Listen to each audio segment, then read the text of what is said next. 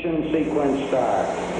Six, five, four, three, two, one.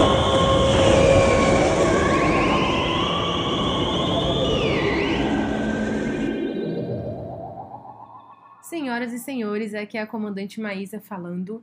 Em nome de toda a tripulação, eu gostaria de dar boas-vindas a bordo deste voo 107. Hoje, um tema muito legal. Vamos fazer um apanhado aí do ano de 2023, falando o que a gente gostou até agora em tema de discos. É, a gente faz isso no meio do ano, faz isso lá no final do ano também, para a gente já dar um resumão aqui dos seis primeiros meses e lá no final do ano dar aquele resumo também de 2023. A astronauta Eric está por aqui também comigo. Por aqui tudo certo, comandante. Hoje temos tudo para fazer um ótimo voo, hein? Eu tenho certeza que sim. É, antes de qualquer coisa, a gente vai preparar a nossa cápsula para decolar e durante essa preparação vamos conversar aqui sobre alguns temas interessantes, né? É isso aí, comandante. Vamos preparar a cápsula com altos assuntos hoje. Now it's pressurized at this time as we come up on the 60 second mark. Astronauta Eric, é, essas semanas que passaram aí a gente viu a grande repercussão que teve os shows dos Titãs aqui no território brasileiro, né? Os Titãs aí passando por várias capitais, é, em algumas capitais como São Paulo, fizendo, fazendo mais de um show, lotando os estádios assim todas as vezes. E é, por conta dessa repercussão, muitos jornalistas, né, fizeram artigos, reportagens falando que realmente o Titãs é a maior banda é, do rock brasileiro e até usando um tom, né, de que o rock brasileiro tá morto, mas com esse show de, dos, dos Titãs aí parece que reviveram algo. Eu queria saber do Astronauta Eric, porque eu sei que ele gosta bastante da banda, é uma banda muito importante para ele, inclusive tem um apego emocional forte por conta da de, de ter lembranças, né, com os Titãs. Queria saber do Astronauta Eric o que ele acha, o que ele acha de tudo aí, da turnê, dessa turnê aí com sete, né? É, o que ele acha também de como, né, foram esses shows que realmente foram super produzidos, é, bem grandes mesmo. E se ele concorda também com o que a crítica tá falando sobre os Titãs serem realmente a maior banda do rock brasileiro e se o rock no Brasil é uma já nasceu morto, se tá morto, enfim. São várias perguntas, mas eu queria saber o que, que ele acha. Eita, agora a comandante jogou muito duro, né? Vamos lá. É, bem, eu acho. Às vezes eu, eu sinto assim que a, que a imprensa nacional é facilmente impressionável. Isso eu, eu tenho essa. Não estou falando só de shows, estou falando, é, por exemplo, quando vai sair um disco ou de um artista nacional ou internacional, dependendo da estratégia de marketing que o, que o artista é, lance e tal. Pela estratégia de marketing, eu, muitas vezes eu já sinto se, eles, se, se boa parte desses críticos vão falar bem ou mal, essa coisa toda, né? Mas vamos lá, agora vamos falar do assunto Titãs, assim, porque eu falei, fiz essa introdução porque eu acho que esse, esse parece que é um show realmente impressionante, né? É, eu vi só pela TV, nós vimos pela TV, né? E, pô, realmente pareceu um grande espetáculo. Né? Hoje, inclusive, eu vi no, no, no UOL, né? O, é um dos programas lá de esporte do UOL, Julga que Fúria, o Casa Grande e o. E o. Que era da ESPN, que era o Trajano, desculpa.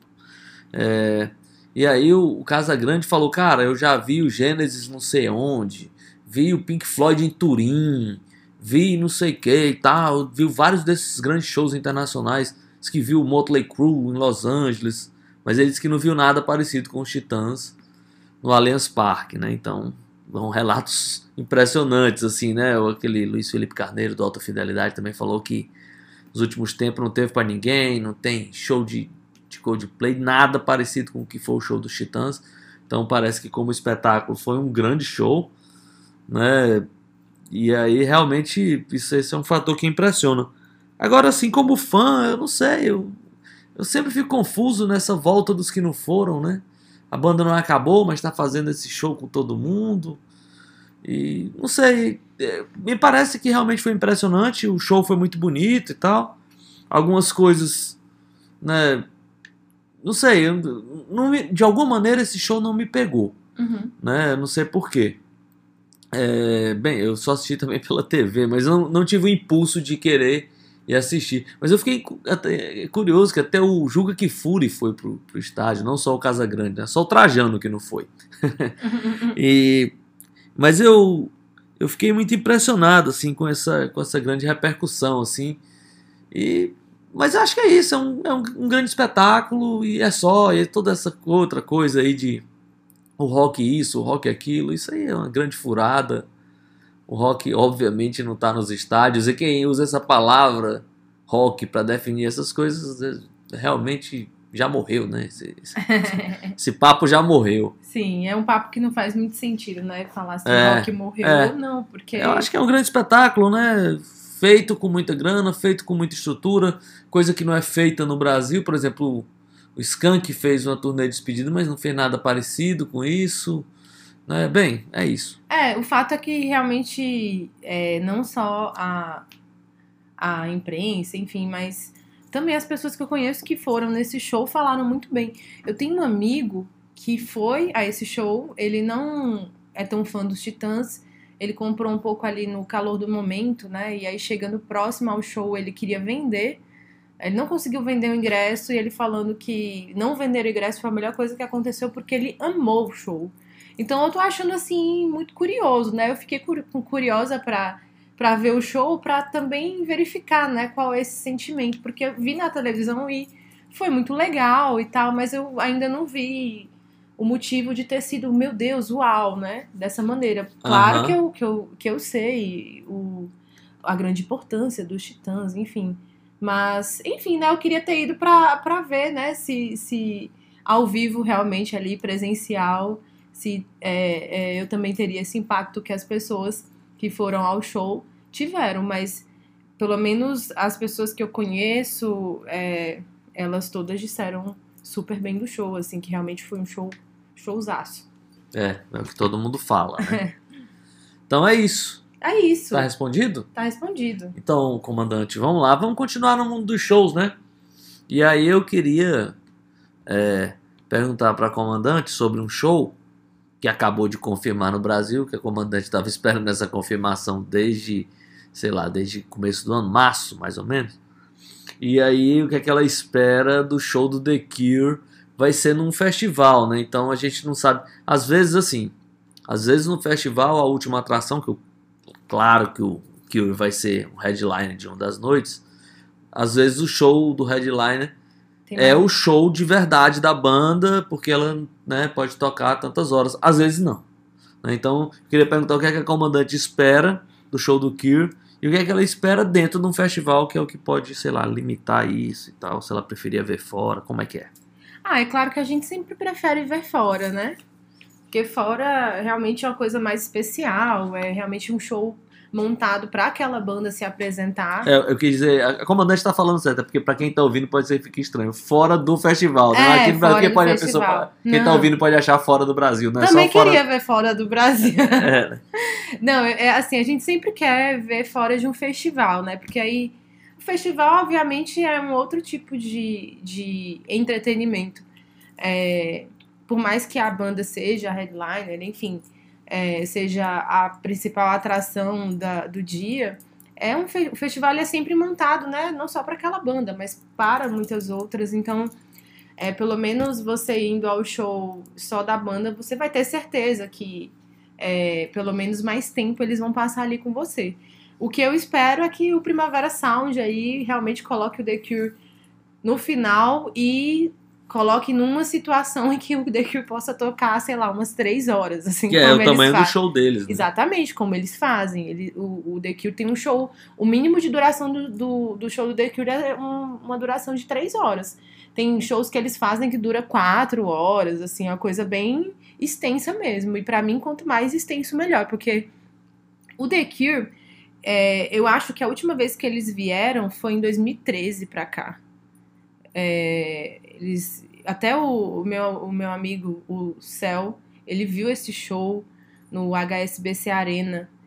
E ele disse que. Ele, ele até falou, acho que hoje, né? Falou que ele assistiu esse show, que o show foi muito maravilhoso. Realmente, quem gosta da banda, é, vale muito a pena você é, fazer de tudo para ir mesmo, né? Reservar realmente uma, uma cota financeira aí da sua vida para investir nesse show, porque é certeza que vai ter uma recompensa assistindo ali o The Cure. E também quem assiste os shows do The Cure pela televisão e YouTube sabe que o show realmente é uma coisa muito bonita, né? Bem grandioso mesmo. E eu acho que. Eu acho não, eu tenho certeza que vai ser muito bom. Só não vai ser bom se der alguma, algum fato superveniente, sabe? Alguma coisa muito louca acontecer e atrapalhar a estrutura, alguma coisa nesse sentido. Mas é, em relação à banda, tenho certeza que vai ser maravilhoso. É, foi uma grande novela, né? Faz tempo que estão falando, até o próprio Robert Smith falou no Ele pediu pra Twitter, ter né, calma, né? é. Pra gente ter um pouco de calma, que ele, eles estavam negociando a vinda deles pra cá, mas o fato é que havia, né, a confirmação que o The Cure faria show esse ano aqui no Brasil desde o começo do ano, acho que fevereiro, março. Aí a gente ficou esperando desde essa época é, ter algum tipo de informação e agora a gente tem essa informação que vai ser no Primavera Sound. E aí eu também espero, né, outras boas atrações no Primavera Sound. Achei muito legal o line-up lá da Argentina, né, que vai ter Beck, vai ter Blur também. É, seria também outros dois headliners perfeitos, assim, se eu fosse... Se eu fosse, não, eu vou assistir esse show do The mas seria perfeito também fazer parte aí desse, desse evento com esses outros artistas. É, outro dia desse, até a comandante comentou comigo a respeito da, da, da negociação do Smashing Pumpkins para vir para o Brasil, disse que dava para escrever um livro, né? É, o Billy Corgan disse que as vindas do Smashing Pumpkins pro Brasil, é, todas elas davam pra escrever um livro. Então, acho que deveria ter muita história aí. Quem sabe eles estão na mira de alguém, né? Pois é, também, é, acho que também eles poderiam vir. Então é isso, comandante. Vamos, vamos a eles, Vamos aos a eles, discos. Né? Aos nossos álbuns. 60 seconds and counting. T minus 60 seconds and counting. The vehicle now is completely trusted. Bem, estamos ganhando altura. Espero que todos estejam confortavelmente nas suas poltronas, todo mundo bem afevelado, porque hoje nós vamos adentrar o território dos bons discos do ano de 2023. Vamos fazer um pequeno apanhado do que a gente andou ouvindo nesse primeiro semestre, já que o ano está chegando na sua metade. E é impressionante hein, como foi rápido. E aí eu até, quando eu tava separando aqui os, os disquinhos, eu falei pra comandante, ah, comandante, esse ano não tô acompanhando muito o cenário não e tal. Tô, tô ouvindo outras coisas, tô pesquisando muita coisa mais antiga. Pela primeira vez, assim, eu quis dar um tempo assim nas novidades, mas quando eu fui fazer a lista, tá bem grande já de, de novidade, mas vamos lá, né, comandante? Vamos aos discos, aos destaques. Eu acho que já sei ali pelo menos um dos top 3 ou o top 1 da comandante, mas aí é com ela. É, não, você já acertou. Eu sei o que você tá pensando e você está correto. Eu sei o que vocês fizeram no verão passado. É, não, ele tá correto. É, e aí a gente vai daqui a pouco entender porque ele tá correto, porque eu queria falar uma coisa. Como sempre, eu estou ouvindo menos coisas do que eu queria.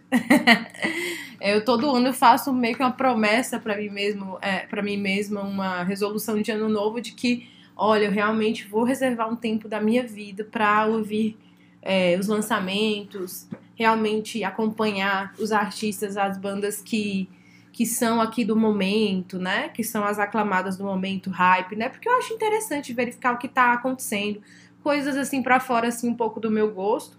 E não tô conseguindo fazer isso. Porque aí a gente se vê envolvido em tanta coisa, tantas tarefas do dia a dia, e aí a gente acaba não conseguindo ouvir tanta música quanto Deveria. quanto deveria, Ou quanto, quanto queria. poderia, né? É, quanto queria, né, principalmente. E aí eu, eu acho que a minha, as minhas audições até agora não foram muitas, mas é, pelo menos aconteceu uma coisa comigo, astronauta, que pelo menos tudo que eu esperei é, esse ano, é, até agora, né, até esse mês de junho, tudo que eu esperei no sentido de que, ah, sei que uma banda vai lançar um disco, tô aqui aguardando. Tudo que eu esperei cumpriu a expectativa positiva. assim. É mesmo? É, não teve nada até Que agora legal. que que ah, a banda X lançou um disco que eu tava aguardando, aí escutei e não gostei. Então até agora eu tenho tido uma impressão muito positiva assim dos álbuns que eu aguardei serem lançados. Eu não sei se aconteceu isso com você. Mas teve alguma grande surpresa, comandante? Já? Teve. É, por exemplo, uma surpresa foi o Foo Fighters. O Foo Fighters é uma banda que há muito tempo eu não gosto, assim, dos discos, do jeito que eles são.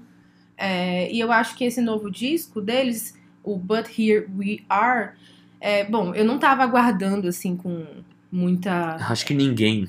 É, eu não tava aguardando, assim, com muita energia. Ninguém fora os fãs, assim, mas. Esse geral, disco porque eu não sou uma fã do Foo Fighters, né? Eu gosto do Foo Fighters, mas eu sempre falo, né, que eu gosto do Foo Fighters ali do começo de carreira, até o There Is Nothing Left to Lose. Gosto um pouco do One by One também, algumas músicas eu gosto.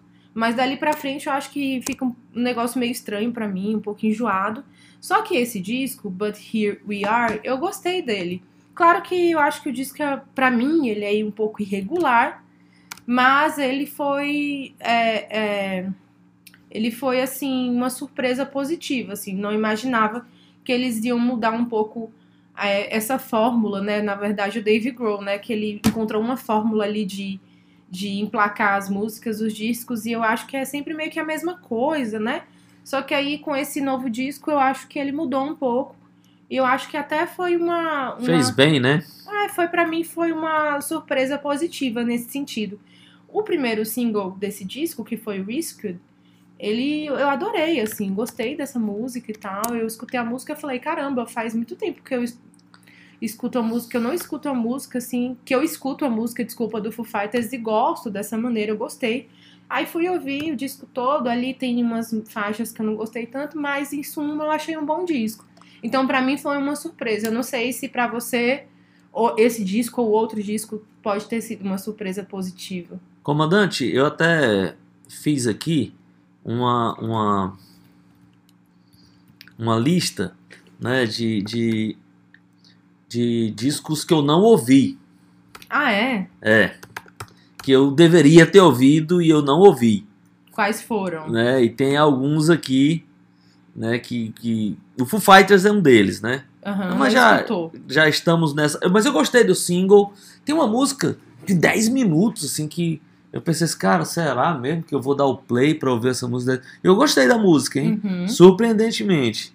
É, é, é engraçado, assim, até o clipe.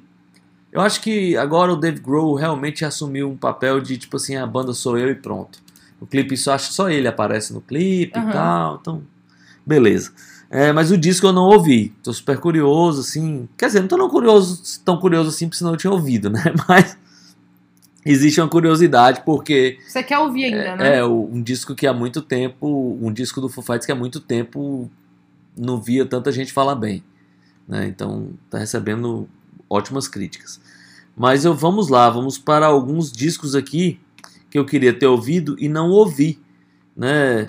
Tem o disco da, peraí, vamos lá. Eu fiz aqui uma lista, mas agora A lista sumiu, será? é, eu fiz aqui me enrolei. É o disco do King Cruel, Uhum. eu não ouvi ainda. Também não ouvi. o, o Space Heavy. Eu não ouvi o disco da Kali Uchis, eu ainda não Eu ouvi. também não ouvi. O Red Moon Venus. E a É, Kali Uchis, Ukis, enfim, ela tava na, na minha lista dos 10 melhores do ano passado. é, né? Tava com. E é- pois é, esse ano ainda não ouviu, né? É, não ouvi ainda. O disco novo do Altin Gun, Uhum. o que eu também não ouvi. Tem uma banda, comandante, que que é uma banda curiosa, assim, lançou disco, tinha tudo pra me ouvir, e eu passei batida, ainda não ouvi. Que é o disco da The Wave, É, The Wave eu também não ouvi. que é o Graham Coxon e a Rosie Eleanor Douglas. Eles são super legais, né? Pois é, eu não ouvi esse disco ainda. Eu, eu, apesar de não ter escutado, eu já li a review da Pitchfork e o disco parece ser muito legal. Pois é, então esses discos aqui estão nesse, estão nesse hall de discos importantes aqui que eu, que eu não, não, não ouvi, né? Que eu deveria ter ouvido e não ouvi. São discos de artistas que eu acho interessantes. O Wave eu tenho que conhecer ainda, né? Mas a Kali Uchis, o King Cruel, né? O Dreamwife também tá com um disco novo, ainda não ouvi.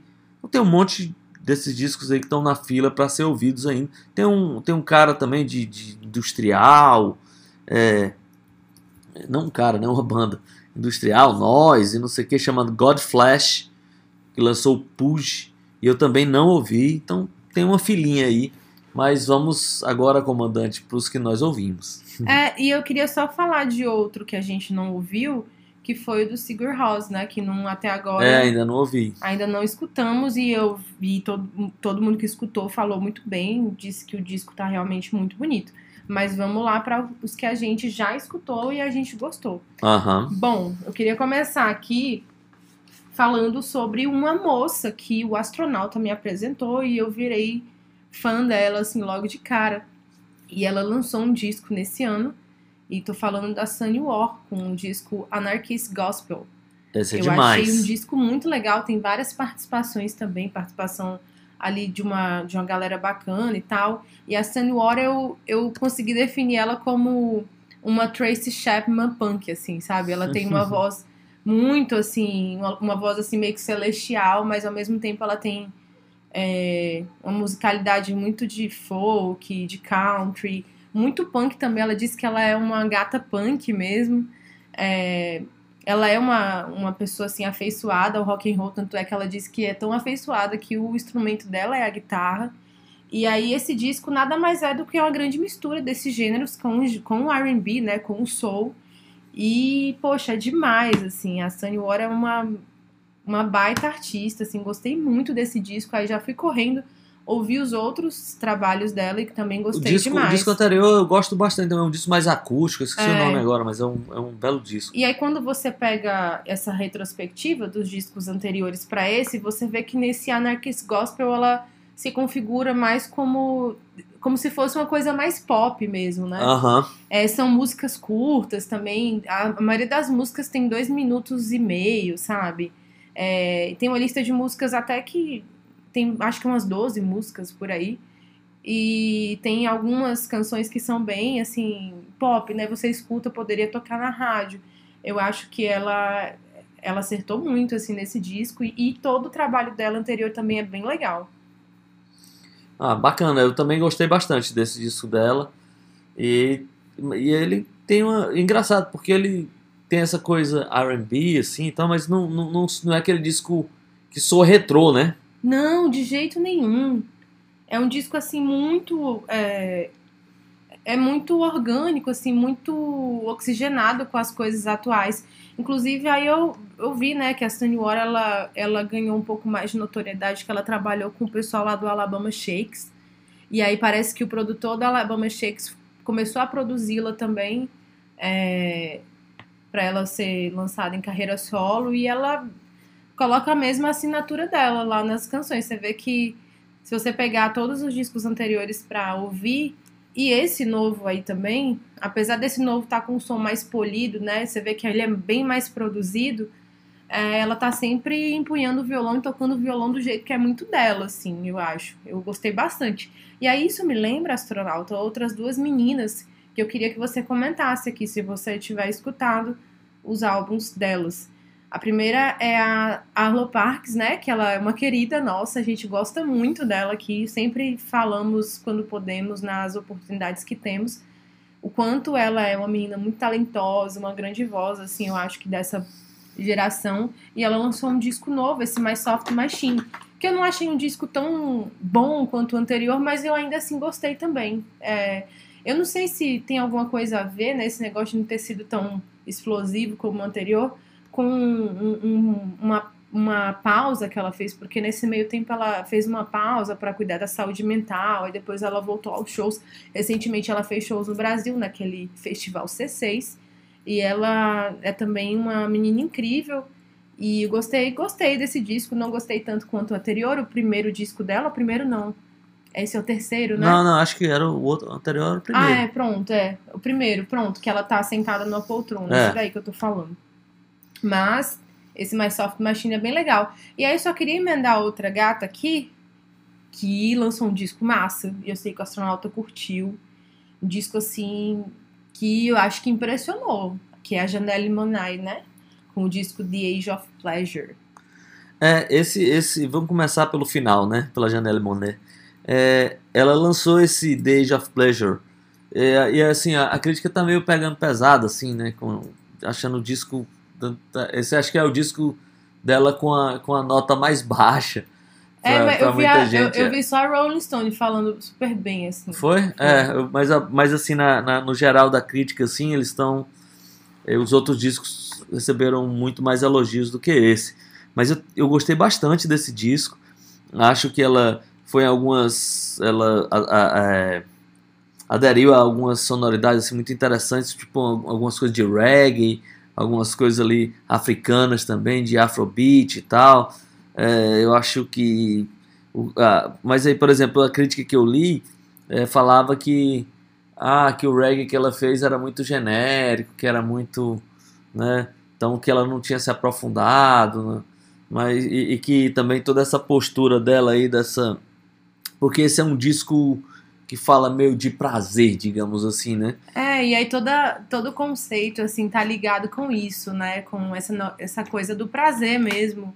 Tem uma, um toque, um elemento da sexualidade muito forte, né? Tanto é que as fotos, achei a capa demais, assim. Pois é, só que aí eu- as críticas que eu li foi que isso tudo ficou um pouco diluído. Assim, bem, eu não sei se eu tenho capacidade assim de entender com essa perfeição, porque aí tem muita coisa da linguagem ali usada. Eu adorei o disco, é, gostei tanto quanto dos outros, assim, fiquei muito surpreso pela sonoridade, achei mais orgânico, menos eletrônico. Então, esse disco eu gostei bastante. É, certamente ele é um dos meus destaques no momento, no ano. Eu gostei. A música que abre o disco é demais. Tem, tem várias músicas boas nesse disco. É, da Halo Parks, é, ela, ela veio com um disco um pouco mais pop, né? É. E aí eu acho o seguinte: é, ela tá aí na prova do segundo disco, né? Que é, que é bem difícil. Porque quando ela surgiu, surge, surge a novidade, surge o novo, surge né, a descoberta de uma nova artista com um ótimo trabalho. O segundo trabalho, todo mundo é, já fica. Já tem aquela cobrança: ah, quero ver se vai ser igual ao primeiro, quero ver se vai ser. é, vai conseguir manter o nível ou se foi sorte de principiante, né? Pra usar essa expressão. Mas eu acho que ela foi bem, assim. Agora, eu ainda prefiro o primeiro, mas acho que ela fez um bom disco. Eu não acho que, assim, ah, a carreira dela vai degringolar porque o disco é fraco. Não, não é assim. É só que o primeiro disco é melhor, mas eu, eu achei bem legal o disco dela. Nossa, astronauta, a gente concordou, né? Em quase tudo. É, estamos aí, né? Estamos aí, concordando até o momento. Vamos, Vamos de música? Vamos de música, Já que eu falei da Sunny War, né?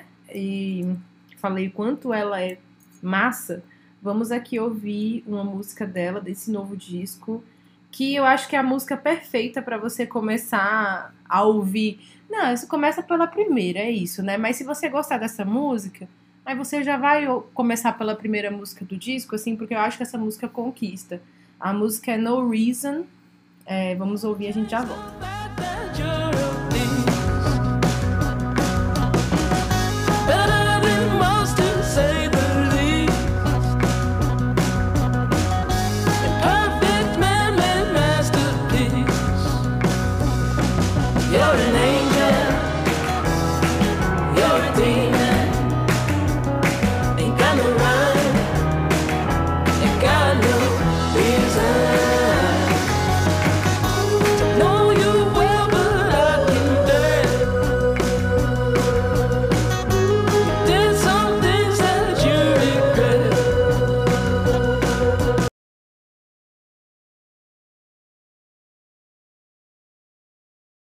Voltando aqui depois desse ótimo momento com a Sunny War. É, astronauta, manda ver aí. É, né? É, Vou mandar ver. Vou continuar. Vou continuar aqui para não destoar né, do que a gente vinha falando, nem para sair do, da- das garotas, nem, sa- nem para sair da- das pretas, né? uhum. Então teve um disco que tem uma, tem uma artista que eu adoro muito, que ela é do Mali, né? Que chama Fatowata Diawara, né? E ela tá lançando o seu. Às vezes na discografia aparece terceiro, às vezes aparece quarto disco, mas chama London KO. Cara, que disco sensacional. É, eu conheci a Fotowata de Awara através do, da participação dela num disco do Gorillaz, né? E fiquei bem impressionado, assim, porra, voz linda e tal, aquela coisa, o clima que ela colocou na música e, e eu sei que no Gorillaz, quando tem as participações especiais, o Damon Albarn abre muito o espaço para que a pessoa tenha a sua própria personalidade dentro da banda. Então eu pensei, putz, deve ter alguma coisa da- daí a sonoridade dela deve né, ser parecida com isso. Realmente é. E aí eu fui conheci o disco de 2011, o Fatal. É, e fiquei bem impressionado, assim. Tava ouvindo esse disco, passei um tempo e tal, fui ouvir outras coisas. E esse ano saiu o London KO, e é um disco com a produção do Damon Albarn. Ele participa na faixa de abertura. Eu acho que ele tá fazendo aí algumas apresentações de TV junto com ela, umas coisas assim. O disco é incrível. Ela canta no, no dialeto lá dela, do Mali, algumas coisas, algumas coisas não.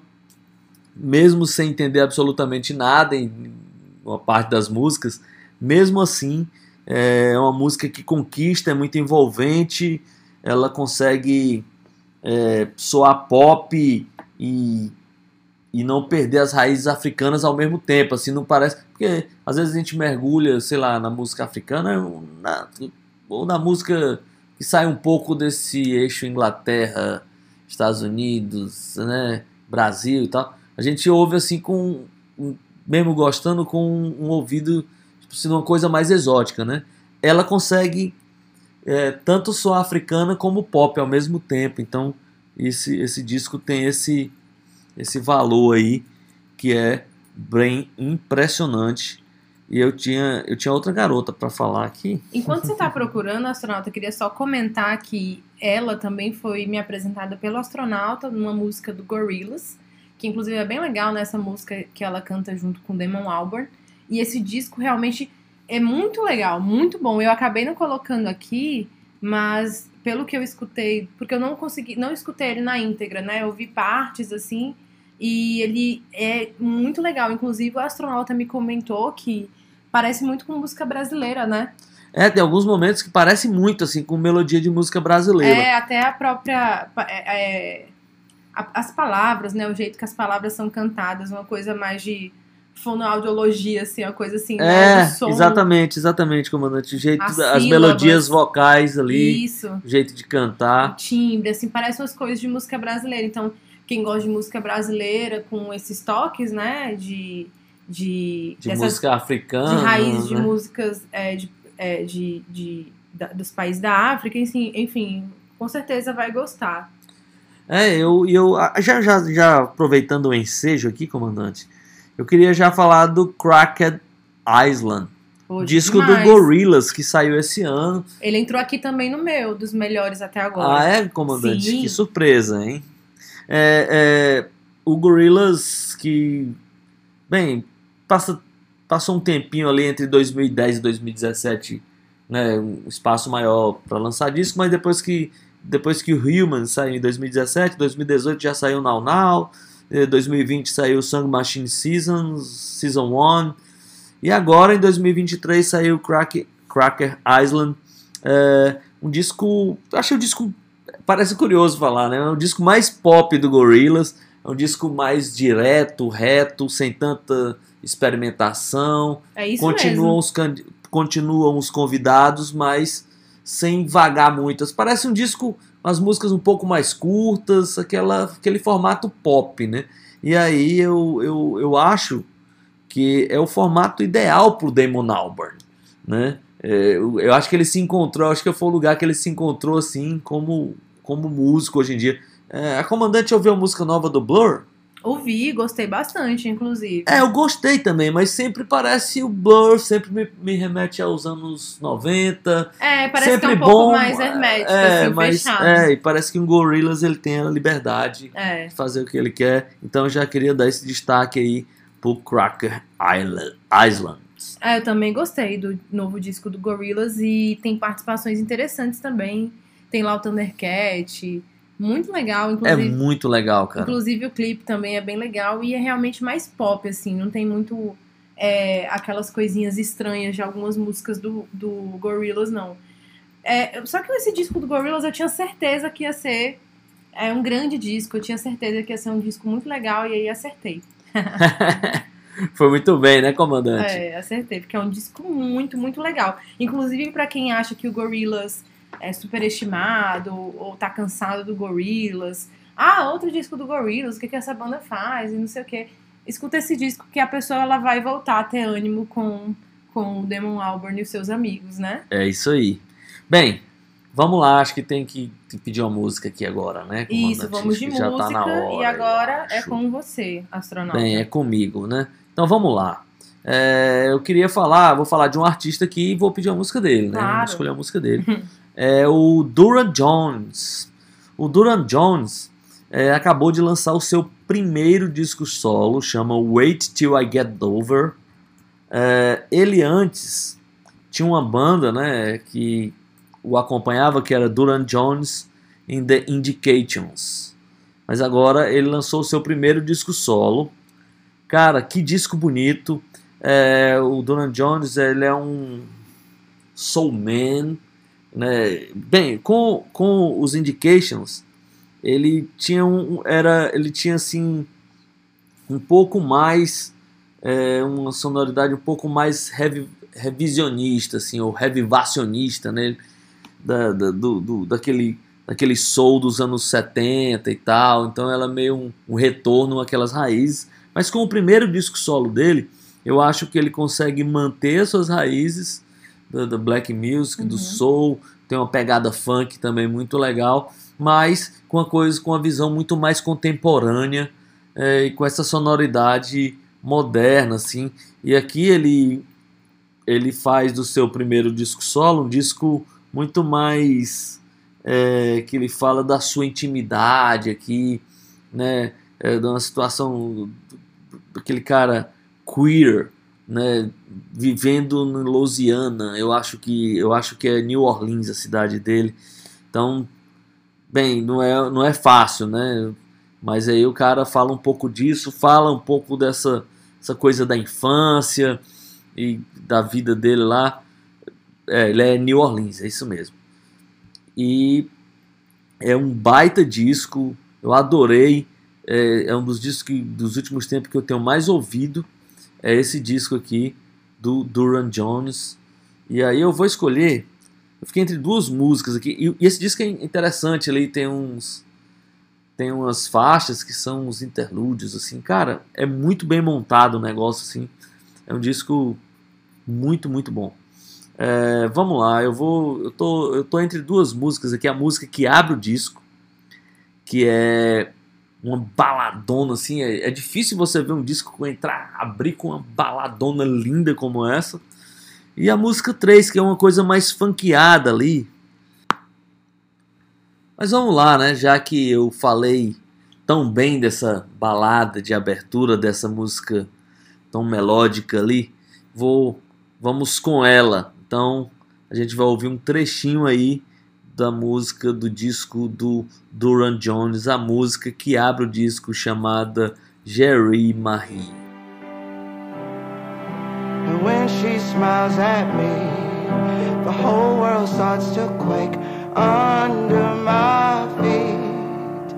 And this I know,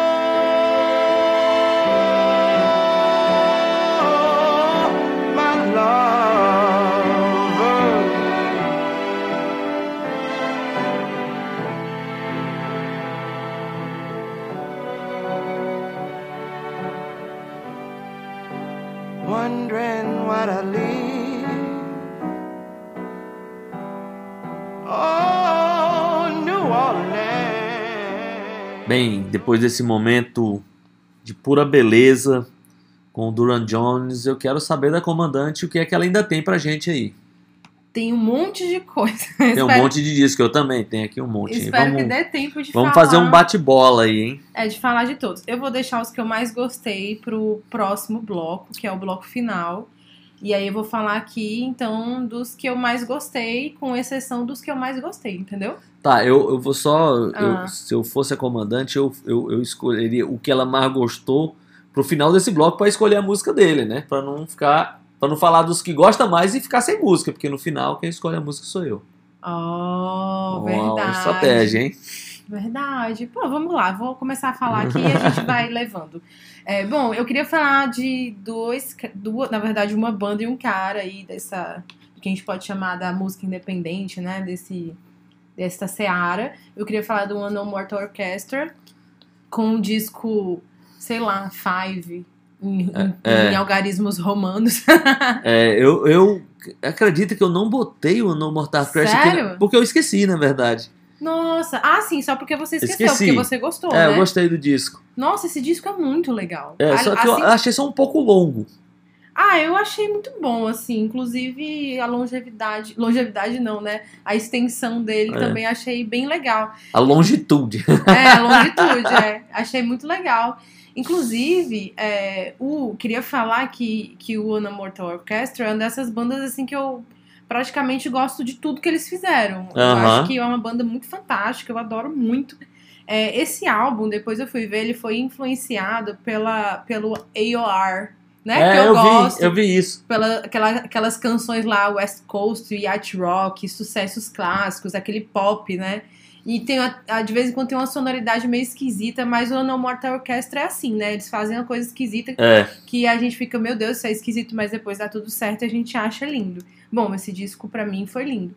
Queria falar também de um cara do King Tuff com o disco Small Town Stardust, que disco maravilhoso. É um dos discos assim mais legais a- até agora assim pra mim, gostei bastante. E aí queria falar é, de um de um cara e de uma banda que tem também uma conexão. Bom, vou falar primeiro da banda. A banda é o Drive By Truckers, uma banda de é, Out Country, que eu adoro. É, eles lançaram esse disco chamado. Deixa eu ver aqui qual é o nome. Será que eu marquei? Não, não sei. Tudo bem, mas eu já vou falar qual é o nome desse. da- qual, qual o nome do disco. Vou falar só quem é o outro disco, cara do outro disco, porque esse cara, que é o Jason Isbell, que lançou o disco Weather Vanis, Weather Vanis, desculpa, ele era do Drive By Truckers um tempo, né? E ele acabou saindo do Drive By Truckers e acabou, e acabou lançando uma carreira solo mais voltada pro country mesmo, até uma coisa country pop, rock, uma coisa mais polida. E aí chega o Drive By Truckers agora com esse disco The Complete Dirty Soul.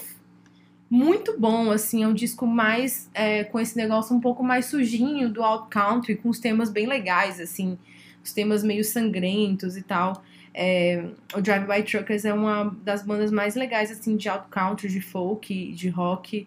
É, eles são bem, bem bons e, são, e é uma banda aí que tá lançando ótimos discos nos últimos anos. É, queria falar também, astronauta, de uma garota que eu sei que você gosta, que é a Bully. A Bully, na verdade, é uma banda, né? O o nome dela É- é, Alicia Bo- Bognano. é que na verdade era uma banda e agora virou só ela, né? Virou só ela, mas é o nome do projeto ali. Isso. Que tem um- uma sonoridade que o pessoal chama ali pro grunge, né? Mas uma coisa bem anos 90, só que muito bom. Eu fiquei esperando aí um tempo, né? O novo disco dela, porque ficou um espaço de tempo muito grande desse disco e o anterior. Eu achei assim, acho que foi mais de, foram três anos, algo nesse sentido. Mas finalmente ela lançou e eu achei muito, muito bom o novo disco. Você gostou? Você- Eu gostei bastante do Look for You, né? Exatamente. A- acho for que é a You. segunda música do disco. Que, cara, esse disco é muito legal, eu gosto muito dela. É, eu a descobri quando ela lançou o segundo disco, a produção. O disco era com a produção do Steve Albini. É, o, o, o disco novo é uma, uma produção, um produtor. Cara que tá meio produzindo um pessoal mais novo, assim. E eu gostei muito da sonoridade que ela conquistou, que ela tirou aqui nesse disco. E certamente é um dos discos assim de destaque de, de rock, digamos assim, básico esse ano. É esse disco da Bully. É, Bully, eu falei Bully, né? É, eu também sei. não, É, eu não sei essa pronúncia direito.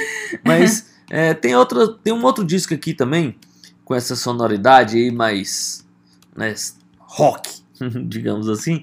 Que é, que é um disco de uma banda que, que tem um disco de estreia que eu adoro. Depois o segundo disco não, não é lá, uma coisa do outro planeta. E agora tá com, veio com um bom disco também, que é o Shame Ah, o Shame, que lançou verdade. Food for Worms. Eu gostei desse disco do Shame, achei a capa legal, achei Uhum. melhor do que o segundo, então meio uma média ali. O primeiro é ótimo, o segundo é ok e o terceiro é bom. Massa. É, e acho que pra continuar aqui falando que os três que eu mais gostei, pelo menos os três aqui que eu elenquei, eu vou colocar. Bom, eu gostei muito do disco da Sunny War, de verdade, mas aí Eu acho que os três ali que ficaram no meu top 3 for, foram o Iolatenho com The Stupid World. Sério? Eu achei. Surpresa. É, eu achei demais, assim, que é uma banda que eu não sou a maior fã, mas eu- tudo que eles fizeram eu gosto. É uma banda que eu, eu consegui, com esse disco, perceber que eles resistiram muito ao tempo. É um disco muito legal. É, apesar de eu não falar muito dessa banda, eu adorei esse disco, This Stupid World.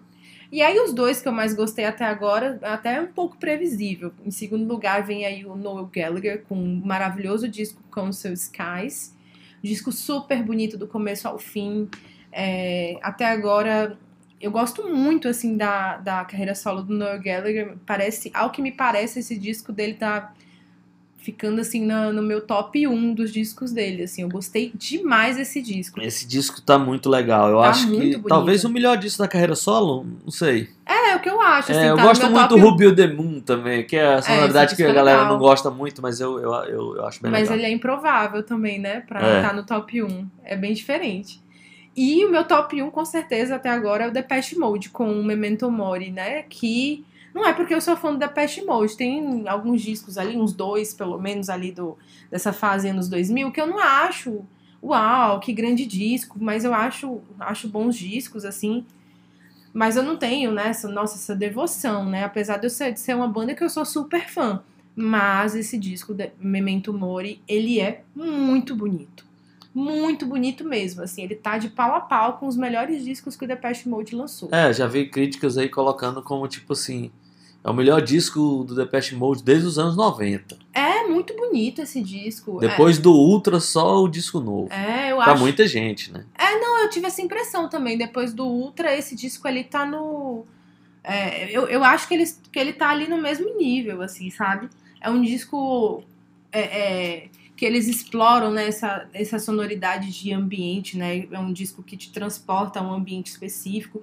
E aí tem esse tema, né? Que ele fala muito sobre, sobre morte, sobre a vida, sobre a finitude da vida, enfim. Então, até é um disco um pouco até místico, assim, de certa maneira, muito espiritual, de certa maneira, e que lembra, inevitavelmente, o, o, o Flat, né? O Andrew Fletcher, que faleceu, é- acaba sendo uma, uma espécie de homenagem, né, dos dois.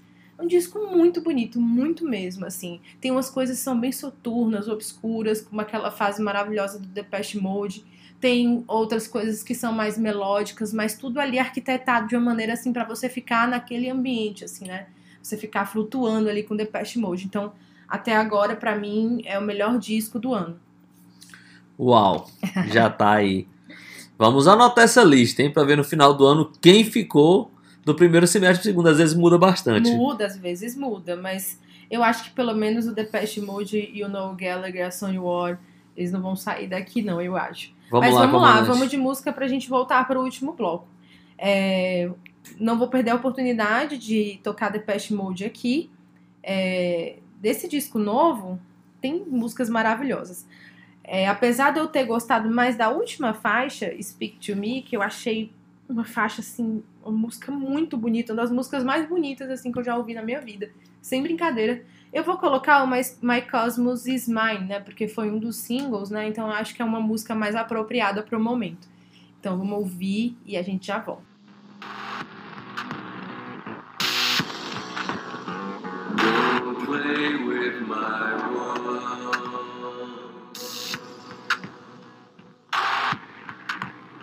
Don't mess with my mind.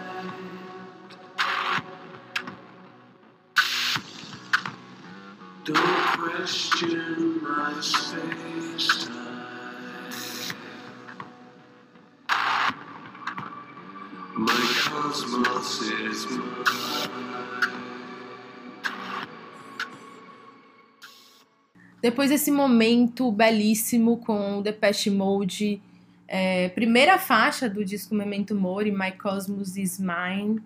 É, astronauta, é o seguinte, eu já vou puxar um assunto aqui. Vamos lá. É, eu gostei bastante do novo disco do Queens of the Stone Age. Bem, é, ele. Eu, eu vou falar logo dele, né? Mas provavelmente vai ser música dele aí. É o In Times New Roman, né? Sim, É o disco do Queens of Stone Age pós Villains. e eu vou falar uma coisa. eu disse em algum episódio que ia vir um disco muito mais interessante do que o anterior, que eu tava realmente achando que viria uma coisa bem legal, que não iria imitar o disco interior, anterior, e eu tô- estou certa mais uma vez. É, como sempre, né? O lado vidente da comandante, o sexto sentido da comandante. Eu gostei muito desse disco do, do Queens of Stone Age. É, ele recuperou muito da sonoridade mais pesada ali. Eu, em alguns momentos eu lembro, me lembro ali o Lullaby de Paralyze, né? Aquela coisa mais sombria, mais soturna, né? O, o Villains, que é o disco anterior, o Josh Homme vai mais com essa coisa de festeiro, né? De, dessa coisa de, ah, de dançar, não sei de quê, com produção do, do, do cara lá que produziu a, a Lady Gaga, tal. Ele tinha maior vontade de trabalhar com o cara, tal. Fez o disco, mas não decolou, né? E agora eles retomam, ele é, pega o disco para produzir, como boa parte do- dos discos do Queens of Stone Age, a produção é do próprio Josh Homme. né? às vezes ele bota lá a produção do Queens of Stone Age, mas muitas vezes é da- da- apenas do Josh Homme. E esse disco aqui, ele, ele recuperou muito dessa sonoridade. Sim, acho Né, os riffs, né? é, é aquela coisa sombria, assim. Bem, Inclusive- bem Queens of the Stone Age. É, tem a música que chama Paper Manchet. É uma música que lembra muito pra mim a levada de Little Sister, ali, uma música mais rápida, mais direta, com aquele riff de, de entrada, né, e tal. Então eu acho que tem esse paralelo ali na minha cabecinha aqui Com certeza. Deixa, eu tô levantando a mão aqui eu falar. De Paralyze. Só pra falar que, o, que esse Paper Machete, essa música, é, eu achei tão parecida com as músicas anteriores, a fase tipo Gold do Queens of the Stone Age, que eu escutei essa música e falei, não, essa música aí é de um- não é desse disco novo, não, é de outro disco anterior, não é depois. Não, é música do disco novo, então realmente é uma sonoridade que lembra muito o Queens of the Stone Age da, da Era de Ouro, né? É, eu, eu queria falar, comandante, quem que tinha produzido o disco anterior era o Mark Ronson. E produziu as coisas com Amy House, Bruno Mars, né? Eu não sei se ele produziu a Lady Gaga não, na minha cabeça. Acho que a Lady Gaga participa do disco dele, assim. Não sei. É, eu também não sei se é a Lady Gaga, mas ele Mas, mas o Josh produziu Homme... Bruno Mars demais, né? Mas o Josh Homme ficou, impro- ficou impressionado com ele quando ele participou de um, de um projeto que a Lady Gaga tava e que era ele na produção. E aí ele embarcou. Eu acho que não embarcou muito bem. Até porque eu gosto do Villains, mas assim, no, no, no ranking do pior pro melhor do Queens of Stone Age, ele fica lá no final. Né? Eh, Bem, vamos lá. Eu, comandante, tem muito disso para me falar aqui. Eu tenho que dar uma acelerada né, violenta. É, vou falar aqui rapidamente de vários discos, e aí eu vou. Os que, que eu gostar mais, eu vou pontuando, né? É um disco que. O primeiro disco do ano que me chamou a atenção, lá no comecinho do ano, que saiu, foi o disco do John Cale. Eu não. Cara, esse cara surpreende demais, né? Você- Nossa, passou batido quando, pra mim. quando você pensa que ele vai, tipo assim, ah, pá, o cara já tem aí 70 e tanto, 80, sei lá. 70 e tantos, na verdade. Pensar, ah, o cara já, já deu o que tinha de dar, ele não vai. Mas ele lançou um disco chamado Mercy, um disco que também tem essa sonoridade assim, mais soturna, mais né, da escuridão da noite e tal, muito legal. Esse é uma coisa até um pouco trip hop, assim. É muito bom esse disco do John Cale. É um disco que vale a pena as pessoas que, que gostam desse tipo de som procurar, porque o cara não soa. Você nunca imagina que é um cara de 70 e poucos anos fazendo aquilo, não. É muito moderno. Ele é um cara sempre visionário nesse aspecto, né? Muita coisa eletrônica e tal. É um disco que vale a pena conhecer. É, eu queria falar aqui rapidamente. Tem alguma. Botou algum artista brasileiro, comandante? Não. Não, né? É, eu coloquei um só. Quem foi? É uma banda chama Terra Plana, Ah, de Curitiba, que lançou um disco chama Olhar para Trás. conheço. Aham. É, o, o Terra Plana tem esse disco, é, tem uma sonoridade ali shoegaze e tal, bem Ah, legal. legal. É, não, é bem legal. É a banda de Curitiba. Acho que esse é o primeiro disco deles com a estrutura, mas acho que eles tinham gravado antes um, um outro disco, mas meio amador, assim. E esse disco, Olhar para Trás, é um disco que é bem legal e tem uma sonoridade interessante. É, vamos lá. Quem lançou também disco que eu. Esse, por exemplo, esse foi um disco que me decepcionou, hein, comandante? O disco da Fever Ray. Tava esperando esse disco e saiu aí o Radical Romantics. E eu achei. É, ok. Não escutei. E nada mais. Uhum. É, eu ia falar aqui de uma outra coisa, o que mais? Ah, um outro disco também que fez muito barulho quando saiu, eu achei ok, não achei nada demais, é o disco da Boy Genius, né? A Não super banda lá, ainda. né, e tal, Lucidacos, a galera reunida ali, né? Mas não fez muito A minha Phoebe cabeça. Bridgers Phoebe e, e a Bridgers. Julian alguma coisa. Mas não fez muito minha cabeça, hein? Uhum. Agora tem uma banda que eu gosto bastante, já tinha até em um outro episódio, tinha dado uma dica de um disco deles que saiu em 2021, que é o Wednesday. Que Ai, em ainda 2021 não escutei. eu fiz, falei do Twin Plagues. E agora, nesse ano de 2023, eles lançaram o Red Soul Gods. Cara, esse disco é muito acima da média pro, pra banda. Eu achei que foi um salto na carreira do Wednesday. E um disco que vale a pena ali. Um disco ora raivoso, ora calminho, com belas melodias, mas as músicas pesadas, né, uma gritaria ali dentro de tudo que a gente gosta. Vale a pena conhecer. Esse para mim é também um dos destaques. Agora vamos para os destaques finais aí, para mim já encerrando né, a minha lista aqui. É, teve o disco do Young Fathers, Coloquei aqui também, no meu. o Heavy Heavy. Esse disco é demais. Eu acho que o Young Fathers aqui também adotou assim, uma coisa um pouco mais soturna que os discos anteriores, assim, as músicas mais densas, mais barulhentas. Esse disco me conquistou. O título né, diz tudo, Heavy Heavy. É, Um outro cara também que lançou um. Esse cara. Muita gente elogia, eu gosto dos discos anteriores, mas esse disco novo eu achei muito acima da média. É o Yves Tumor. Eu também coloquei na minha lista, É? astronauta. Pô, Coloquei. demais. O Prize a Lord Who Choose But Which Does Not Consume. Nossa, esse disco parece que ele arquitetou cada segundo das músicas pra serem maravilhosas, assim. Cara, é muito bom esse disco. É lindamente, lindamente lindo. é muito bom, assim, do começo ao fim.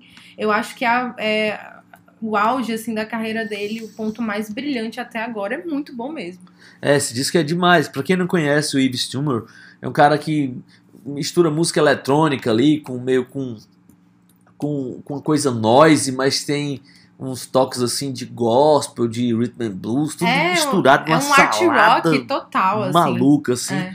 Eu acho. E assim, pra acompanhar esse disco do Yves Tumor, é, teve uma banda que eu já gostava, mas que lançou também um ótimo disco. Esse eu não tô vendo ninguém falar, mas eu gosto bastante, que é o Algiers, que lançou o Shuk. E eu achei um baita disco também. O Algiers é daquelas bandas ali que mistura também música eletrônica com com com rhythm and blues, com black music, mas tipo, é como se fosse meu Nine Inch Nails tocando black music, assim, com os vocais, né, de black music. Cara, é muito legal, esse disco novo é muito bom. É, eu, eu, eu, ele tá ali no meu, no meu top 5, mas é impressionante porque ninguém deu muita bola pra esse disco, assim, tá todo mundo falando de outras coisas, assim, eu, o disco deles tá passando meio batido, assim, eu fiquei decepcionado, achei que todo mundo acho que ia ter um Algers mania aí. Astronauta, antes de você pedir aí o da cartada final e pedir a música, enfim, eu queria falar só de três discos é, que pra mim foram um destaque de certa maneira. Primeiro eu vou falar do disco do Metallica, o Seven Two Reasons. Ah, É, porque eu até resenhei esse disco, achei um ótimo disco do Metallica. Achei o Metallica repaginado, mas ao mesmo tempo bem coeso. Gostei muito desse disco. Achei que era um dos melhores lançamentos do Metallica nos últimos anos. Teve um disco do Paul Simon que ele lançou nesse ano chamado Seven Psalms. é, disco de velho, né? Esse disco de disco velho. de velho. Eu gosto bastante do Paul Simon. Eu acho que ele é uma grande figura da música americana, é um cara muito importante. E eu achei esse álbum muito interessante. É, eu imagino que ele não seja interessante pra todo mundo, porque é um álbum que não tem músicas com aquele toque de hit, né? Mas é um álbum que toca em temas muito bacanas, assim, de certa maneira, pra você refletir, né? Ele fala muito sobre tempo, sobre morte, né? Esse- re- ele reflete muito sobre esses temas. Eu achei, eu achei bem legal. E queria falar de um achado. É, lá no Célula Pop, no site do meu querido amigo Cel, ele indicou uma garota, uma mulher chamada Nico Paulo, que é uma artista portuguesa. E ela lançou um disco chamado Nico Paulo também, né, que é o nome dela, o nome artístico. E ela meio que, é, na verdade não ela, né, mas meio que definem ela ali com uma junção de Gal Costa e a Nico do, do Velvet Underground, né.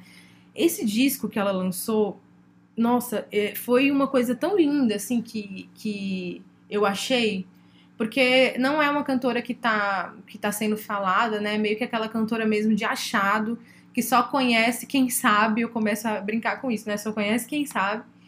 E eu fiquei realmente impressionada, porque é um disco muito bonito do começo ao fim. Esse disco, ouvindo esse disco, eu lembrei muito, né, da mágica da música, porque é um disco que você escuta e você fica pensando que a a todas as pessoas ali envolvidas na feitura desse disco realmente estavam preocupadas com a música. E ouvir esse disco assim é um- uma experiência de beleza irresistível. Eu adorei esse disco, apesar de não saber nada dessa cantora, não conhecê-la. Eu só sei que esse disco é o disco de estreia dela. é, mas é um disco assim muito maravilhoso, muito bonito. Eu espero vê-la mais vezes e ouvi-la principalmente. Só queria falar desses discos aí pro astronauta é, mandar a cartada final dele. Vamos lá, vamos escolher aqui mais alguma coisa. Se tem mais alguma coisa para falar. É, Também teve alguns destaques aqui. O Alpha Mist lançou um bom disco. É, um cara ali meio do jazz, desse Ele jazz é contemporâneo, dessa experimentação com música eletrônica, né? Que vale a pena a gente conhecer.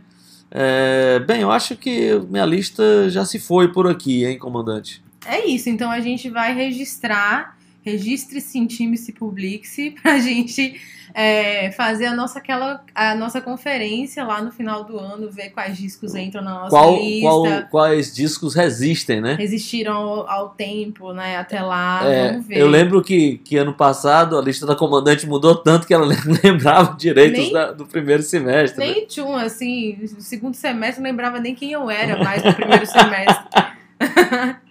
então, assim, a minha, o meu, a minha lista final foi uma coisa, assim, completamente é, diferente ali do que eu havia escolhido ali no começo. Mas dessa vez eu tô registrando aqui, fazer uma coisinha mais organizada e chegar no final do ano é, realmente fazer esse apanhado com mais cuidado, cautela, né? Enfim, é isso. É, astronauta, vamos de música. Bem, comandante, como sempre, na última hora eu mudei de ideia, né? Até porque tá Você todo. faz de propósito, né? É, não, não, eu tinha escolhido já. Eu ia escolher a Paper Machete do Queens of Stone Age, mas Uhum. todo mundo já tá falando desse disco, já tá falando dessa música. Eu fiquei tão. Fiquei falando tanto do Algers aqui, ninguém ouve, ninguém não sei o que e tal. E eu achei um motivo especial aqui pra escolher uma música deles, desse disco novo, chamado Shook. É, vou escolher uma música aqui chama Irreversible Damage, porque ele tem, ela tem a participação do Zac de la Rocha Uhum. né, do Rage Against the Machine. Um cara que não dá muitas caras por aí, mas resolveu aparecer aqui no disco do Algers. Então é um jeito aí das pessoas conhecerem é, o, o a banda e aí com a participação do Zac de la Rocha e na interpretação de Irreversible Damage. Vamos lá, Algers.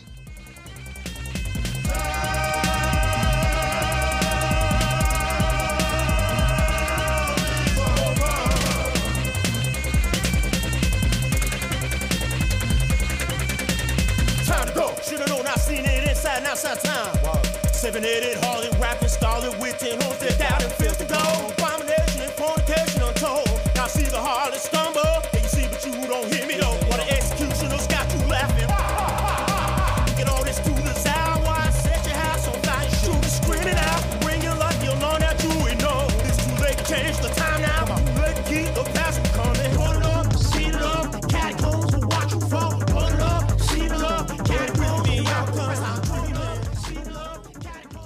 E assim nós encerramos esse episódio muito legal, especial e necessário, né? Falando sobre esses álbuns aí que gostamos até esse primeiro semestre de 2023. Só posso falar obrigada pela companhia de todos e todas até aqui. Obrigada, astronauta, pela ótima companhia neste voo, como sempre, alegrando aqui a nossa cápsula. E um beijo, um abraço para todo mundo que está escutando a gente. A gente volta na semana que vem com mais músicas e conversas e história. É isso. Comandante, só para encerrar, uma pergunta. Dois anos e meio de programa, basicamente isso, né? É, basicamente isso. Dois Né? anos e meio de viagens, né? É isso aí. É isso, vamos Que alegria. em rumo aos, é, é, aos 20 anos, né, de distorção. Vamos lá. A gente vai estar transmitindo de Saturno. É isso. É isso. Próxima semana a gente tem um novo voo. É, Esqueci o que era que eu ia falar, mas era isso. Peixe vendido, câmbio desligo.